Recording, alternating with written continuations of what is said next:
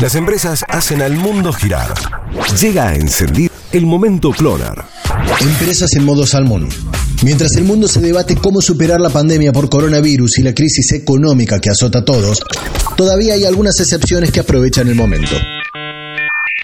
Amazon va en contramano de todos, como el mismísimo Salmón, y proyecta contratar a 75.000 empleados para sumar a los 100.000 que ya contrató en las últimas semanas. ¿Por qué las grandes y pequeñas empresas ya no saben cómo mantener a sus trabajadores y Amazon suma gente? La respuesta es simple, Internet. Principalmente en Estados Unidos y en el resto del mundo, la compañía de Jeff Bezos avanza a pasos agigantados en la venta online de alimentos, pero también de libros, de ropa y miles de artículos más que están a un clic de distancia. Si bien la empresa ya era un gigante, con esta pandemia y la cuarentena casi total en todo el mundo, se hace aún más grande, le muestra el camino al resto de las empresas y abre los siguientes interrogantes. ¿Se acabó la venta al público? ¿El que no apuesta al e-commerce morirá? Bueno, lo veremos en los próximos meses. Internet sigue demostrando que no tiene límites.